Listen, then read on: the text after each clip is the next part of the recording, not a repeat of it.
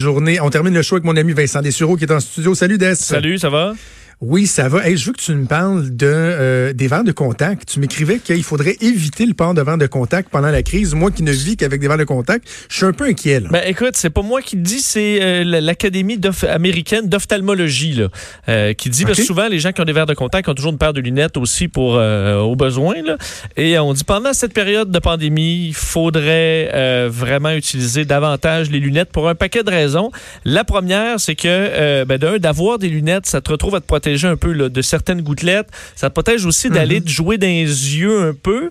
Et évidemment, toute la, la, façon dont vous gérez vos verres de contact, ça fait que tu te mets les doigts dans, dans les yeux, pareil, alors que c'est euh, ben, c'est le moment où il faut apprendre à ne pas le faire aussi. Là. Donc, essayer d'éviter de se jouer d'en face. Et que okay. euh, on dit que la maladie également peut causer des conjonctivites. Si vous avez vraiment le, le, le coronavirus, alors euh, le moins vous allez vous jouer dans les yeux, le mieux ça va, ça va être. Surtout comme vous restez peut-être à la maison, ben allez-y avec le confort de la lunette. Hein? C'est okay. ce que les ophtalmologues ouais, vous disent. J'ai de la misère. J'ai de la misère. Moi, je suis tellement myope que je suis pas bien avec euh, ah, mes lunettes. Mais écoute, ça me fait. Euh, ouais, mes gros fonds de bouteille. Est-ce que ça te fait des gros yeux? Je t'ai jamais vu. Euh... Euh, ça me fait des petits yeux, en ah, fait. des petits yeux. La, la, la, ah, la, lunette est tellement épaisse. Moi, j'ai le maximum d'amincissant qu'ils peuvent mettre, là, mais tu sais, j'étais à moins 8 quelques, pas à moins 7 Ouais, mais là, salut, bonjour, j'aimerais ça te voir avec ça. Oui, ben, je, en fait, je, je l'ai déjà fait. Je suis ouais. déjà venu, salut, bonjour, avec des lunettes. Ça t'a ah, juste. Tu vois, euh, tu vois pas, ça, pas accroché. tes yeux sont pas si petits que ça, finalement.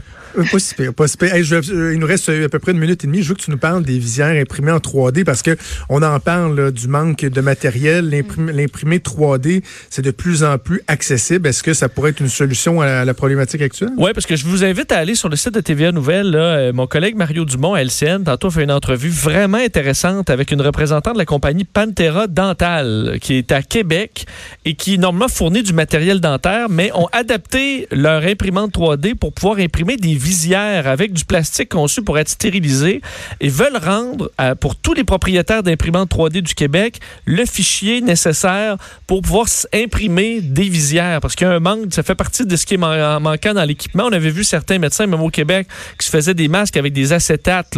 Euh, C'était rendu là à certains endroits. Alors, est-ce que les Québécois qui ont ces équipements-là pourraient euh, ben, mettre leur machine à profit? Peut-être. Honnêtement, je trouve ce genre d'idée-là génial. C'est super moderne, c'est intéressant. Alors, euh, bravo à, cette entreprise-là qui, disons, think outside the box et à surveiller dans les prochains jours. Il y aura possiblement un fichier, dépendamment de la qualité de votre imprimante. Vous pourrez probablement imprimer ce genre de, de, de masques-là et les fournir peut-être au système de santé qui va les stériliser, évidemment, avant de les utiliser. Je veux juste dire que tu me permets de finir sur un, une touche humoristique et oui. ça va faire du bien parce que tu as bien dit Pantera euh, dental et non pas. Dental, dental. Oui, parce que j'ai dit Pantera dental. J'ai-tu dit ça de même? Pantera. Moi, je suis fait penser à pasta dental. c'est de la pâte à dents. C'est de la pâte à dents. Hein? Pantera dental.